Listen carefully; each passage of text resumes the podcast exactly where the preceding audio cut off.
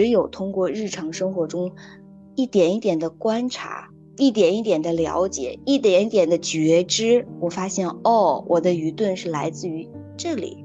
我是如何对待别人的？我是如何对待邻居的？我是对如何对待孩子的？我是如何对待我的母亲的？我是如何对待贫穷和富有的？等等等等，只有这份觉知，会破解我们对我们某种限制的认同。只有觉知，所以这一年，我觉得母亲这个身份带给我们的是什么呢？是更深一层的自我觉知。身份不是束缚，关系也不是束缚。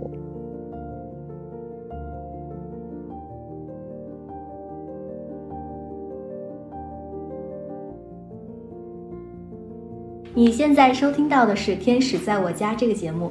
如果你对家庭教育、亲子关系、亲密关系、女性成长的话题感兴趣的话，定期收听我们的节目。我们的节目也会在公众账号“利普私塾”、喜马拉雅 FM、荔枝和小宇宙播客中同步更新。我们呢，保持一颗开放的心，期待听到不同的声音。我们了解并确认，养育是一场共创。我们希望可以和每一位精心养育的父母互动。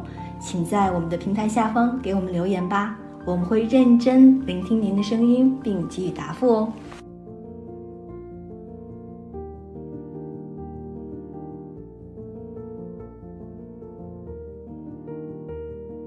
Hello，大家好，欢迎收听新的一期《天使在我家》，我是 DL。Hello，大家好，我是志远。啊，我们这一期想要聊聊跟母亲有关的。哎，五月八号就是母亲节了。我还记得去年我们的天使在我家，还是因为母亲节也录过一期播客。不过说心里话，我已经忘记了里面的一具体的内容。但是我今天，嗯，特别想跟知月一起聊一下，就是这一年里，其实我对妈妈这个角色的，嗯，认识有了比较大的一个变化。啊，之前我觉得我得学习成为母亲，然后孩子去年在我身边的时间也比较少，而在的时候呢，我通常都是觉得，哎呀，他就是占据了我的时间，然后其次我还觉得跟我自己跟这个身份没有办法很好的去融洽，我觉得我我是处于一个学习者的一个角色角度去看待妈妈这个身份的。虽然我父母还有一些长辈，就是一方面会鼓励我了，就是说，哎呀，没事儿，孩子总会长大，嗯，我们也是这么过来的。另外一方面呢，当我去真正的去介入孩子的一些教育和真正的就是教他做一些什么事情的时候，我妈妈在我身边的时候就会说：“你还小，你你不行，我来。”然后呢，我就会有一种，哎，我是很想学习，很想实践，但又觉得就是在这个实践的过程当中，我是没有我妈妈。的那个经验那么丰富，那是我去年的一个这样的状态。今年我孩子还是在我身边，就是我不知道是从什么时候开始，我对这个身份没有原来看的那么重了。我的主要的一些关注点，我是放到我自己的身上。我总觉得我作为妈妈，我把我自己的一些需求。啊，放到第一位。我刚开始孩子来到我身边之前，我还是有点恐慌。我这种恐慌在于，我如果把自己放到第一位，我会不会对他造成一些影响？比如说，我现在想录播课，但他此刻如果需要我的话，啊，我是不是会需要推迟这件事情？然后我比如说，我现在需要嗯去做一些我自己个人的事情，比如说特别小的洗澡啊、收拾家里啊。这些都是属于我我要做的事情。那这个时候，孩子如果拉着我的手，就说让我跟他玩儿，嗯，我还是把我现在要需要做的事情放到第一位，然后把他放到后面。这样的话，他会不会嗯心灵受到伤害呀？给他造成一些影响？我之前是会有这种恐慌的，但是嗯，这段时间我自己的一个观察，我发现我的这些嗯恐慌和担心是完全是多余的。就是我在厨房，嗯，简单的煮个咖啡，嗯，或者是打扫那个拖地啊之类的，他都会像跟屁虫一样跟着我。我说好吧，你帮我拿这个，你帮我拿那个，我反而让让他参与进来，他还特别乐于其中。然后呢，我也很愉快的把我该干的事情干完了，包括像比如说我正式要工作或者是上课的这个时候，我就会很认真的告诉他，我现在要上课，我一会儿再跟你玩。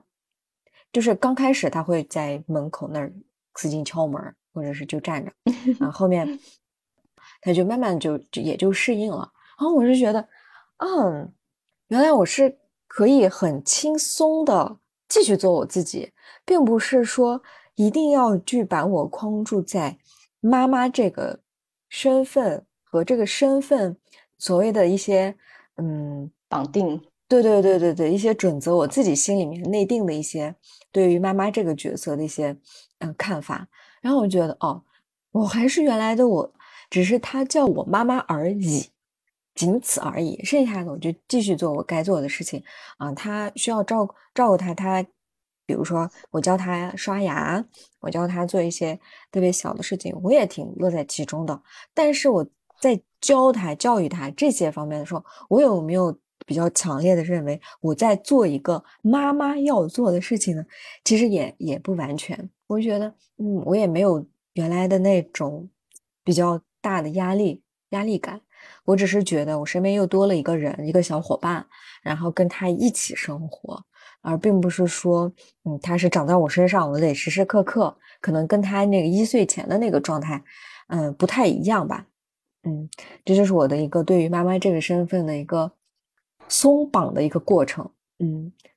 嗯，要的那个就是成为母亲，作为母亲的这个经历还是跟我很不一样的，因为你跟孩子有一段时间的分离，再次亲密，我觉得这里边他处理的很好的话，就是我听到你整个的这个互动的过程哈，就是分离首先没有成为障碍你们母亲子关系的一种，就是一种制造焦虑啊或者制造分歧啊的这样的一种问题。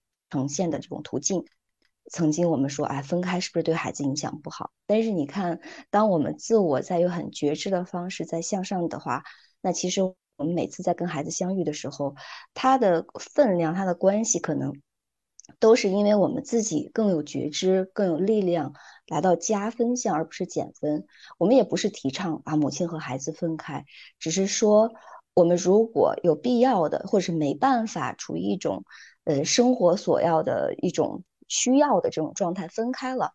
我在这里想要补充的一句就是，我们还是有觉知的来到自我优先。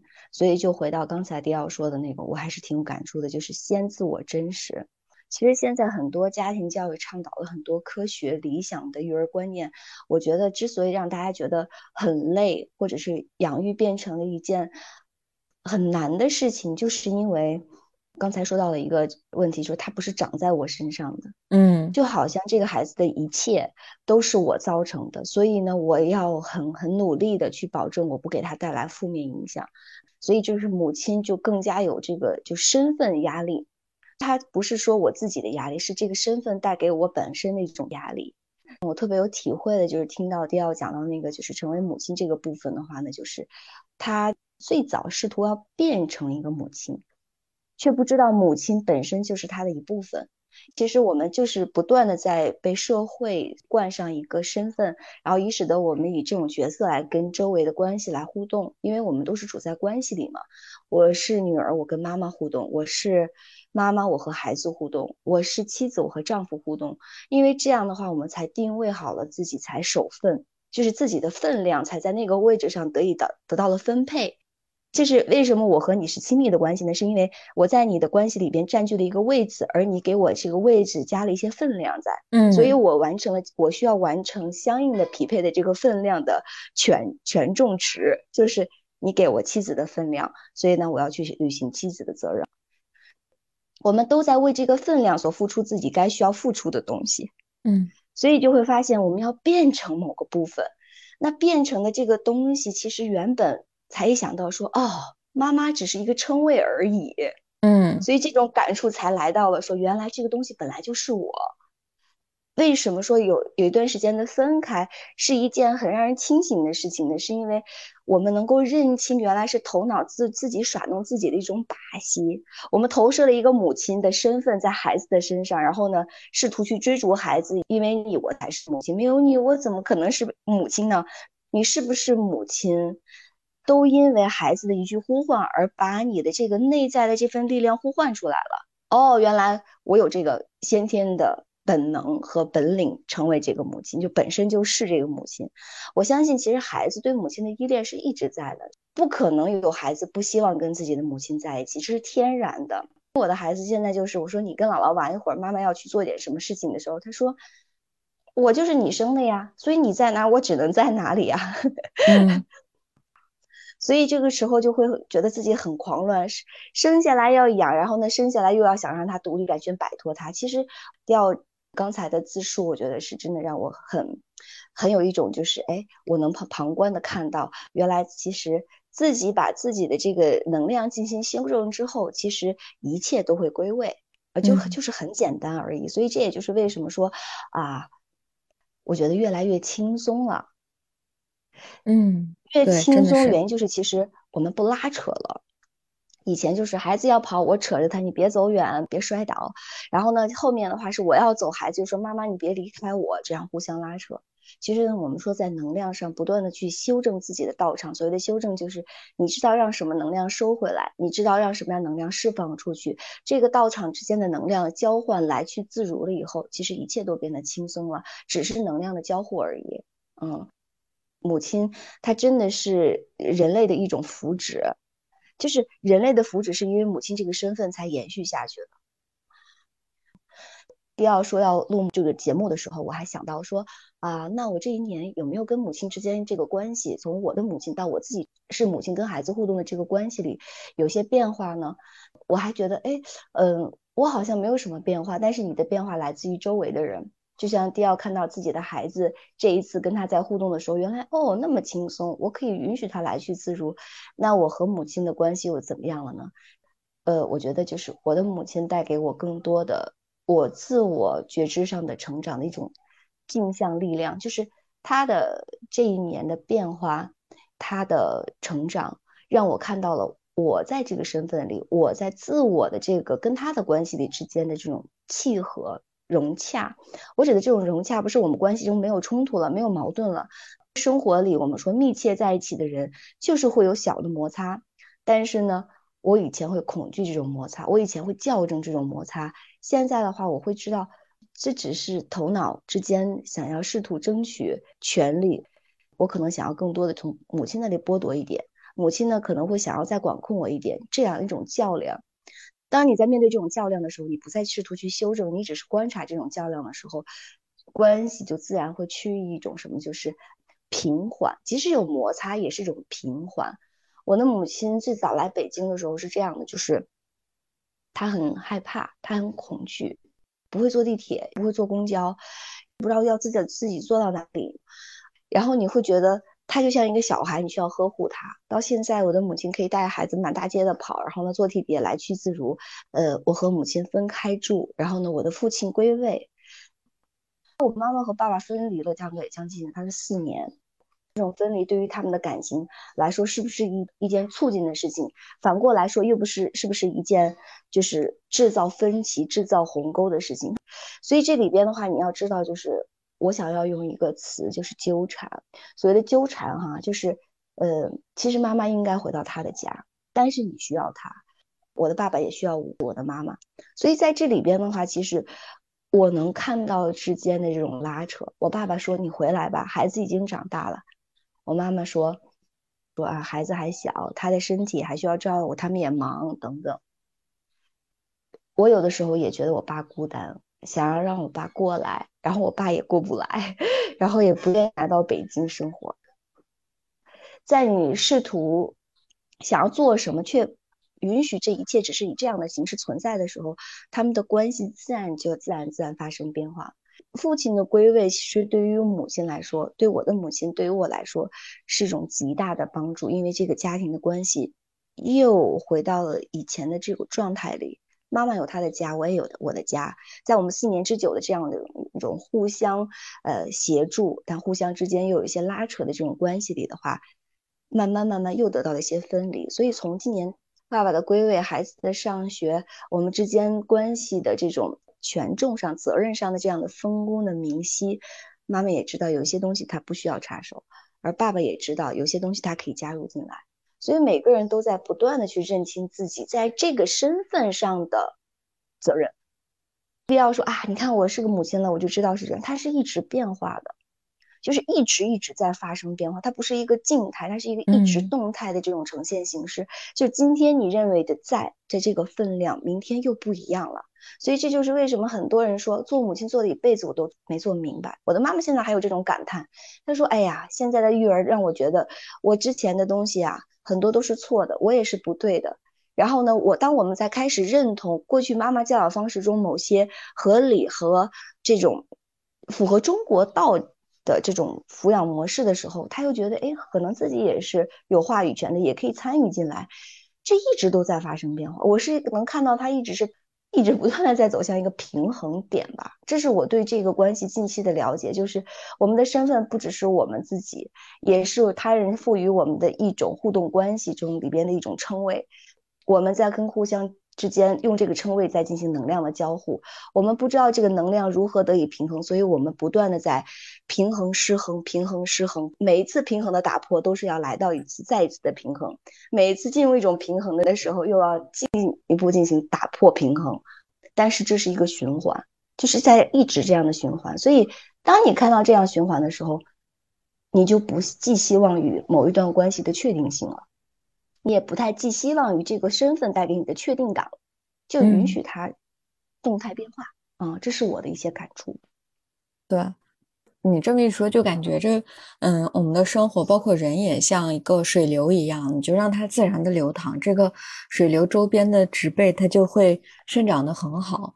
但如果说被一个既定的定义把它框在一个圈儿里面，它就会变成一个死水。然后周边的这个生命状态也会逐渐会坏死，对，嗯，但这些真的是，嗯，一个 unlearn 的过程，就是把自己以前学过的脑子里面不知道怎么回事被灌入的东西，再一点一点再把它拿开，但这个拿开真的并不是说，就是说我我不听这样的了啊。我要我要看待一切都是以新的目光去看，并并没有我想象的那么简单，因为很多东西就是你潜移默化的，包括你周围，嗯，周围的人告诉你的，嗯，父母告诉你的，你受接收到的信息，包括书本，包括你自己信以为真的很多的东西，你可能就是变成了自己的一个自动化模式，就像每天早晨起来，嗯，刷牙、洗脸、吃早饭。一个非常习以为常的一件事情，这个习惯这件事情，虽然我们都会告诉嗯自己，就说我们要养成一个好的习惯，但其实如果退一步再去看“习惯”这两个字儿的话，其实是没有意识状态的去做一件事情。然后我突然呃联想到，像我对妈妈这个角色的看法，或者对嗯怎么养育一个好孩子。怎么养育一个天使宝宝的一些看法，是不是也变成了一个这样的习惯呢？嗯，当我的孩子或者是我表现的跟我自己既定的这个习惯不太一样的时候，我是不是就会就会觉得，呃，只有回到我习惯的这个状态里面以后，才算是正常，我才是安全的。所以，其实，在以这种觉察的一个状态。让每一天的生活让自然而然的去发生，然后每一个发生的时候，你都是在场的，并不是让它就是变成一个自动化的东西。而你每一次在在场的时候，你也是参与者和这个游玩者，然后就是真正真正的就是跳入这个河水，跟它一起去流动的时候，才能真的去做到去放松。这是我的一个感触吧，嗯，对。大家如果去听我们在讲话的一种自述模式的话，其实就是知道我们在自我打破。嗯，迪奥最早的话说，他说：“哎，我以前啊对孩子，可能就说你不要跟着我，你先去做什么，然后我忙完了以后再来带你，你再跟我玩。因为我们有一个担心嘛，就是碰到他呀，受伤了呀，我还得又忙这个，还要照看你，我分不了神呢。刚才说的好多对于孩子的不要，在这里刚刚他的自述里边已经。又用另外一个模式来讲了，就是说，嗯，我过去对于孩子有一些习惯性的期待、习惯性的要求，试图想把他塑造成一个某一个我想象中的天使宝宝。他又说到了把自己放在一个框框里，要打破这个框框。其实你会发现，我们在自述的时候，我们在自我一种呈现的时候，其实我们不是在对孩子做什么，不是在对这个母亲的身份是做什么，是在对自己做什么。以前我认为我的既定成长模式，到现在这个阶段，我们透过孩子，透过这个母亲的身份，已经看到，我不再对自己提一些固定性的期待要求了。我们不再试图将自己的期待变现了。你会发现吗？嗯，这是这个阶段我们自我成长最大的呈现，最大的一种变化。你所谓的变化是在无意识发生的，但是这种无意识却来到了一种有意识。这种有意识是透过谁来觉知到的呢？是透过孩子，是透过母亲这个身份。所以有的时候说，关系似乎把我们放在了某一种固定的互动状态下，让我们觉得我们很难去在这个关系里获得自由和自在。但是反过来去理解的话，是关系带给我们自由。因为如果不能透过关系，我们不能知道自己发生了什么。其实孩子的再次回归，我们母亲身份的重新被呼唤、重新建立，在跟孩子的关系的再一次互动里，我看到了就是我们的一种自我限制的。所以你看，你读到什么东西，它也不是无意识的，它其实是到这个阶段该发生的、该读到的。以前我可能也读到过啊，习惯我们建立这个好习惯，那个好习惯，其实就是脑回路。有的人叫做习气，习气可能比习惯来说更陈旧，有历史的，有记忆的，还有过去累生累世的，不管有没有啊，习惯可能似乎是二十一天，似乎好很快就建立了一个，但是你会发现，我们要想打破，是要来到觉知的。所谓的觉知是什么？其实我。我我会说哈，我们在身份里互动，但是我们一直有一个内心有一个不被觉察的声音，就是我们试图总是想要跳出某些束缚，所以有的时候我会觉得，哎呀，这个生活是是一个大牢笼了，我每天就在重复做这样的一种单调，反复做这样的事情，总想过一种新的，以使得自己变得不同。我突然间觉得说啊。我原来一直试图想要抛弃生活来了解自己，来解决问题，其实这是背道而驰的。克里斯拉穆提讲了一些东西，我觉得很想跟大家分享，就是不管身份、位置，还有关系、权力、地位、金钱，不管我们以想怎样的方式去成为自己、了解自己，日常生活就是一个最好的了解这个东西的场域。只有通过日常生活中一点一点的观察，一点一点的了解，一点一点的觉知，我发现哦，我的愚钝是来自于这里。我是如何对待别人的？我是如何对待邻居的？我是对如何对待孩子的？我是如何对待我的母亲的？我是如何对待贫穷和富有的？等等等等。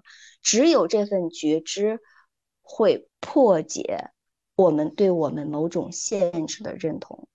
只有觉知，所以这一年，我觉得母亲这个身份带给我们的是什么呢？是更深一层的自我觉知。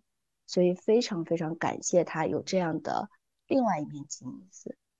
身份不是束缚，关系也不是束缚。带着这样的觉知去观察自己在这个关系和身份里的状态吧，那是唯一的出路。抛弃不是，逃避也不是，对抗更不是。所以这就是我们这一期，我觉得关于母亲的一些自我了解和自我陈述吧。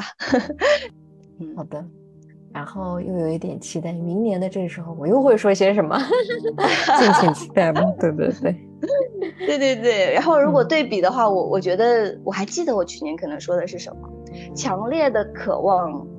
去了解父母亲的那份爱，去唤醒自己对母亲那份爱的记忆，然后以使得这份爱来保鲜。